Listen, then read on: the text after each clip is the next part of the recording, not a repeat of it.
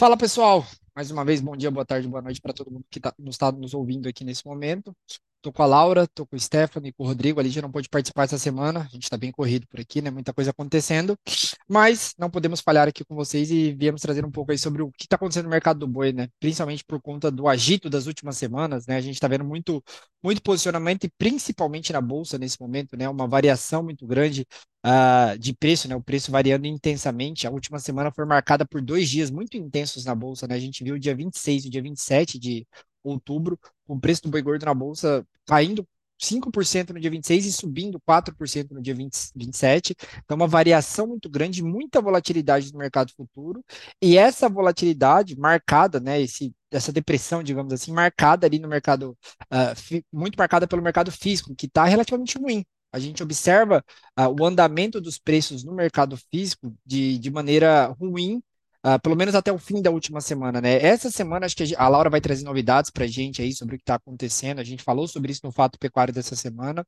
Alguns fatos interessantes, uh, um otimismo um pouco mais exacerbado, digamos assim, para esses próximos dias e semanas. A gente já vem falando sobre isso há um tempo, mas uh, a gente entra em mais detalhes daqui para frente. Mas o que a gente percebeu até o fim do mês de julho ainda era uma pressão negativa, muito pessimismo, os frigoríficos na ponta compradora, né, agindo de certa forma para que conseguissem comprar nos menores preços possíveis, muita pressão negativa em São Paulo, Boi China ali uh, flertando com os 230, 235, uh, e apesar dessa, dessa, dessa pressão, né, a gente está olhando agora e começa a olhar de fato para aquilo que vai ser o segundo semestre do ano. Né? A gente entra no mês de agosto, no período aí do último, uh, dos últimos cinco meses do ano, olhando para o comportamento histórico, tentando traçar alguns panoramas, e eles nos indicam um cenário levemente mais positivo, uh, que possa até indicar uma recuperação de preço aí nesses próximos, nessas próximas semanas e meses. Mas é isso. Uh, eu vou pedir para a Laura já, já entrar aqui para a gente, né? A gente está um pouco aqui acelerado, mas eu vou pedir para a Laura trazer um pouquinho aí sobre o que ela está vendo no mercado, ela está acompanhando de perto as, precificações, né, Laurinha? Se puder trazer um pouco do que está acontecendo, o que você tem visto aí no mercado físico. Isso, exatamente. Como você contextualizou muito bem, nós tivemos uma semana é, bem, bem complicada para o boi, né, a semana passada pressões aí ocorrendo, que já vem ocorrendo, na verdade, praticamente em todo o mês de, de julho. O mês de julho foi um mês é, que a gente não, não tinha uma expectativa de que fosse tão ruim. Ele iniciou com um cenário um pouco mais positivo para a arroba, na casa de 260 para o boi chino no estado de São Paulo, e nós finalizamos o mês com o boi ficando cotado na casa de 235, boi China, né? Quando bem negociado, né, na semana passada. Vimos aí cotações até 230 para o boi China, então uma, uma, queda bastante significativa de 30 reais por arroba.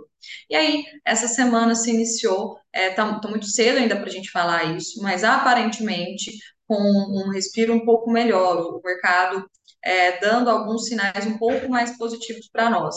Um desses sinais aí que nós tivemos foi uma alta aparentemente alguns frigoríficos já oferecendo para nós preço cinco reais acima na arroba em relação ao que foi na semana anterior. Isso correlaciona muito também com o que está ocorrendo no mercado chinês, né? A administração geral das alfândegas da China divulgou na última semana o estado de importações do mês de junho. Nós tivemos um acréscimo no volume importado pela China em junho de 30% em relação a maio desse período, foi o melhor junho da história. Então, a China, ela está acelerando bastante esse processo de, de, importação, aí isso é um ponto muito positivo para nós, né? o nosso principal mercado é, importador aí é o, o gigante asiático, então é muito significativo aqui para nós, e a gente já tem visto isso refletir nos preços da, da tonelada de carne bovina importada pelos chineses. Nós vimos uma evolução aí de 15%, cerca de 15% em 45 dias, então os preços que nós observamos ali até a primeira até a segunda quinzena, perdão, de, de junho para hoje estão 15% superiores. Hoje a gente vê uma tonelada do dianteiro na casa de 5 mil dólares, tá? É, então, um mercado importador, né, é, consumindo, demandando um pouco mais. Vai muito em linha com a expectativa que a gente já tinha de uma China um pouco mais demandada aí nesse segundo semestre. Historicamente, a gente observa isso. No ano passado, por exemplo, teve uma evolução das, das importações chinesas, no geral, de 33% é, por cento do primeiro semestre para o segundo semestre, então, um aumento significativo aí, né? E, e se isso se cumprir durante esse ano também, vai auxiliar bastante para o escoamento de carne bovina, que tem sido o principal ponto de dificuldade nosso aqui, né? O mercado está muito engasopado hoje, principalmente pela dificuldade de escoamento que a gente tem de carne no mercado em geral, né? O mercado externo um pouco mais é, fluindo um pouco mais melhor, mas o mercado interno muito ruim.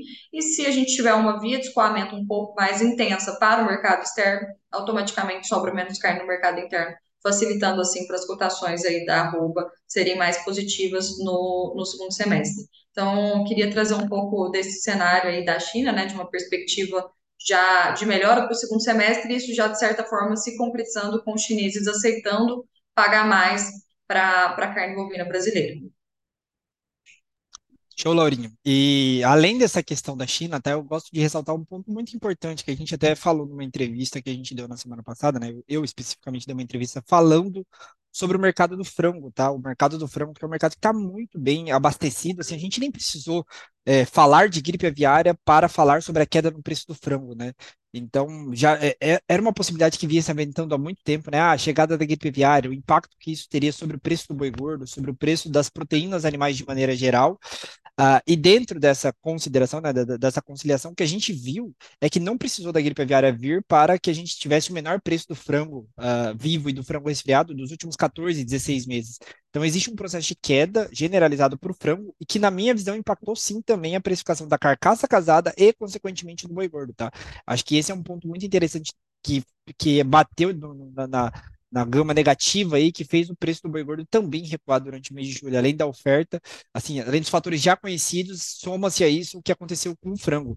E um ponto interessante, tá? Além dessa questão da, da forte desvalorização, impactou de maneira geral, uh, eu acho que o que aconteceu na semana passada reduz bem o risco uh, de a gripe aviária acabar com um problema, né? Acabar gerando um problema sobre as demais cadeias de proteína animal. Por quê? Uh, se, se, discute muito que caso venha, venhamos a ter um caso é, em granja comercial, né, de um, uma ave comercial ser impactada pela gripe aviária, a gente veria uh, o fechamento das exportações brasileiras. Ainda que já previamente já se falava que existiam acordos uh, com grandes países importadores que seria mantido a exportação e o que seria considerado seria uma regionalização, a gente viu o Japão há cerca de três, quatro semanas, naqueles casos de aves de subsistência uh, com gripe aviária, o Japão bloqueou as, as, importações do Espírito Santo, bloqueou as importações de Santa Catarina. O que a gente viu na última semana, na viagem que o, o governo brasileiro está fazendo lá por Coreia do Sul e Japão, é que eles já estão em pleno acordo quanto à regionalização dos casos, ou seja, mesmo que uma ave de subsistência, mesmo que uma ave de, de granja comercial venha a, a, ter a gripe aviária, o que vai ser bloqueado vai ser as exportações do município em específico até a resolução do caso, ou seja, o estado de Santa Catarina pode voltar a exportar para o Japão, principalmente dentro dos próximos dias, com essa regionalização, e isso, no caso de uma granja comercial ser atingida, também vai acontecer. Então a gente vê países que normalmente são mais criteriosos no quesito sanitário, já estão, digamos assim, abrindo as portas novamente para que as exportações do Brasil, do Brasil, sejam mantidas, tá? E esse é um ponto que a gente já vem batendo dentro dos nossos relatórios de frango desde fevereiro, março desse ano, falando que provavelmente, assim como foi nos Estados Unidos, o Brasil, por ser um grande player mundial, não pode ficar de fora desse comércio global, ser o maior fornecedor do mundo, na verdade, é, de, de, de carne de frango. Então, o Brasil não poderia ficar fora desse comércio. E levando isso em consideração, que aconteceu nos Estados Unidos deveria se repetir aqui, que é a regionalização dos casos. E o que aconteceu na semana é, dá o direcional para isso. Provavelmente a gente vai continuar exportando grandes volumes de carne de frango e o impacto que já era, assim, o cenário básico que já, já, já era dificuldade, já, já gerava dificuldade para que a gente sofresse uh, com excesso de, de carne de frango por conta de uma gripe aviária, né, de uma possível gripe aviária, ele fica um cenário ainda mais dificultoso de acontecer, porque provavelmente vai acontecer essa regionalização em todos os casos e o Brasil vai continuar exportando muita carne de frango para esses países. Mas é isso que eu queria trazer também.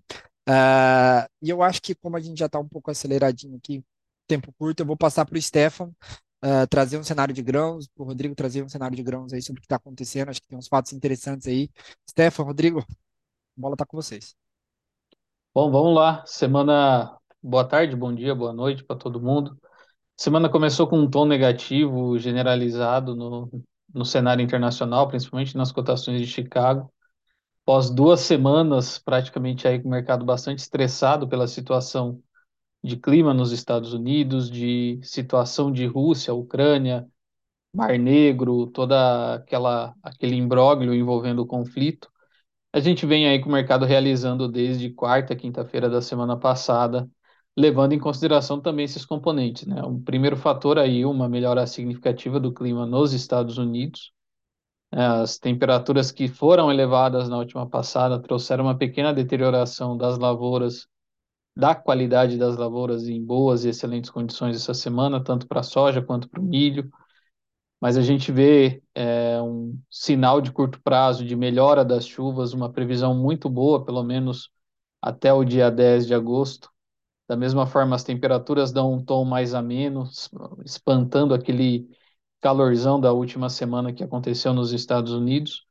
Isso somado aí também a uma reorganização logística, né, a lição aprendida da, da Ucrânia, é, do conflito Rússia-Ucrânia nesse um ano e meio, é que houve reorganização logística, né? A Ucrânia tem se movimentado buscando alternativas com seus parceiros, né? Bulgária, Romênia, Polônia, até mesmo uma, uma estrutura do Danúbio, né? Que foi bombardeada nesses, nesses últimos dias.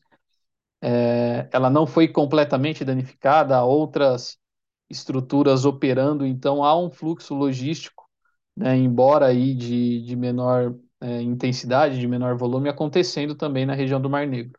Ainda, né, ainda tem muita instabilidade na região, né, um, os dois países é, se atacando, se defendendo, ameaças em navio, ameaças de, de navios, enfim, ainda tem uma situação bem complexa e delicada na região. Mas se a gente olha em perspectiva para curto prazo, né, safra de milho brasileira muito boa, aí estamos com 55% da, da área colhida. Estados Unidos também, se entregar uma safra relativamente normal, aí seus 370 milhões de toneladas, a gente está falando aí de pelo menos 400 460, 470 milhões de toneladas que vai chegar ao mercado no curto prazo. Tem ainda o dólar agro na Argentina, né, uma nova versão aí que foi anunciada semana passada pelo governo, que pode colocar mais uns 4, 5, 6 milhões de toneladas de milho no mercado internacional. Então, isso ajuda a arrefecer um pouco todo esse estresse relacionado à Ucrânia, relacionado à Rússia, e o mercado tem aí um conforto de oferta no curto prazo. A gente já viu, tanto para a soja quanto para o milho, os preços cederem nesse início de semana na casa de 4 a 5 reais a saca. Então, é, toda a correção aí ela já está praticamente já está sendo praticamente devolvida. E tem mais pressão, né? Para o milho tem mais pressão negativa, a gente tem soja saindo, tem milho saindo, tem fertilizante subindo, o frete está caro, né? Está estressado. Então o produtor tem que ficar de olho nesses momentos aí de que os preços trouxeram boas oportunidades. E aí queria passar para o Rodrigo. Rodrigo, mais algum alguns pontos para fazer mais alguns pontos de adição. Vamos lá, Stefan. Bom dia, boa tarde, boa noite a todos que nos acompanham. Bom, refletindo esse cenário de fundamentos que o Stefan acabou de colocar, nós temos um sobe e desce no mercado, no movimento de preços no mercado em Chicago e no Brasil, né, B3.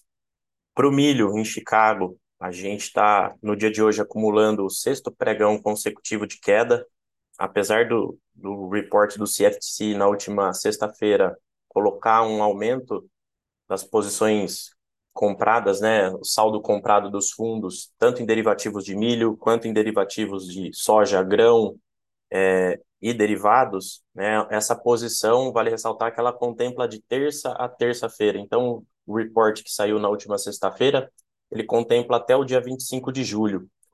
E de terça para cá nós tivemos só tivemos uma sequência de desvalorizações. Então, muito provavelmente, esse próximo report dessa sexta-feira, nós vamos ter algum, alguma correção né, dessas posições compradas. Mas, em se tratando de movimento de preços, o contrato mais ativo de milho em Chicago, o dezembro 23, trabalhando próximo aos 5 dólares por bushel em Chicago, é, deu uma indicação, uma reversão de tendência na semana anterior, fez um, um primeiro zigue-zague ascendente, mas já negou, enquadrando sim um falso rompimento e trabalhando nesse patamar que eu comentei há pouco, a 5,09 dólares o bushel.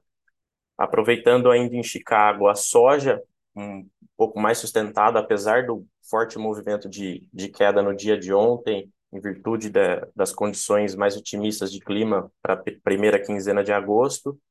Ela está trabalhando próximo aos 14 dólares por bushel, o vencimento setembro, em Chicago, e atualmente o vencimento mais líquido, novembro, trabalhando a 13,37 dólares o bushel.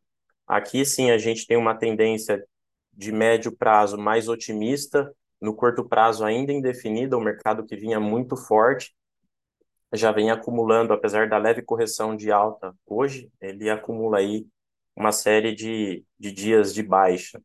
Ah, voltando para o milho, é, tem bastante influência aqui para a gente na B3, refletindo né, o preço de paridade de exportação.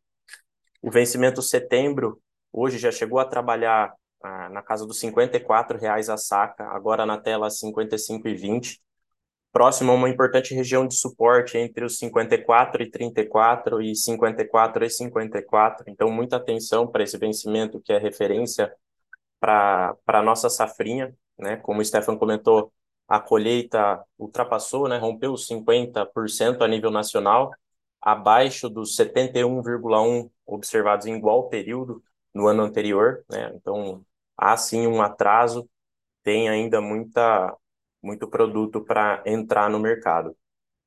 E eu queria só comentar também é, a respeito desse forte movimento de queda nos futuros de boi gordo na última semana. O Iago comentou no início do podcast, né? Na quarta-feira nós vimos o vencimento outubro, o vencimento mais líquido do boi gordo atualmente, fechar 228 reais a arroba. E no último no último relatório de commitments, a gente colocou isso, saiu também no nosso fato pecuário, no dia de ontem. Pessoa física muito pessimista, né? A maior posição, o maior saldo vendido dos últimos anos do histórico analisado, é uma posição, um saldo vendido de 7.731 contratos. E quando a gente analisa o histórico, né, geralmente essa posição vendida ela casa com preços mais baixos, então é difícil cravar, né? Seja fundo ou topo de mercado, mas é sempre uma janela. Então, essa posição vendida chama atenção em momentos que o preço está mais baixo. E, curiosamente, a gente tem fundos de investimentos IPJ não financeira, que historicamente é formado por é, frigoríficos, na posição comprada. Né? Apesar do leve recuo no comparativo semanal, o saldo é positivo para PJ não financeira, no caso os frigoríficos, e investidores institucionais aumentaram é, essa posição líquida comprada em futuros, uma, uma direção oposta em relação à pessoa física. E vale ressaltar que essa posição dos fundos, né, investidores institucionais, ela foi de 5.583 contratos também é, nesse último report, é a maior posição comprada desde 6 de fevereiro de 2020. Então, muita atenção, esse mesmo é, vencimento outubro, que fechou a 228 na quarta-feira passada, trabalhando na tela agora a 235,30. É isto. Show de bola, Rodrigo. Muito bom, muito bom, cara. É, vou adicionar só um comentário, né? Eu falei bastante de frango aqui. É, e, na verdade, o que aconteceu na semana passada, e a gente relatou também no Fato Pecuário, para quem nos acompanha, é que o frango parou de cair, tá, pessoal? Isso significa uma relativa sustentação para a carcaça bovina também. Então, o fato de parar de cair já é uma notícia boa e, e que pode dar sustentação para que a carcaça bovina também interrompa seu movimento de queda, que também durou grande ali, foi, foi intenso durante o mês de julho. Mas é isso. Uh, tem mais algum comentário, pessoal, que vocês queiram fazer aí nessa parte final, para quem ficou até agora ouvindo com a gente? Da minha parte está fechado. Acho que é isso, Thiago. Eu também. Show, show de bola. Então, mais uma vez, agradeço vocês uh, por poderem falar aqui com a gente e todo mundo que está nos ouvindo. Fico aí no aguardo para vocês escutarem, deixarem os comentários lá no tanto no, no, no, Instagram, se quiserem adicionar algum tema que a gente possa fazer um programa especial, é só falarem aí, deixarem nos comentários nas nossas redes sociais, que eu tenho certeza que o pessoal vai se debruçar aqui para tentar entregar o melhor conteúdo para vocês. Valeu, pessoal. Até a próxima. Valeu, pessoal. Boa semana. Boa semana. Obrigado, pessoal.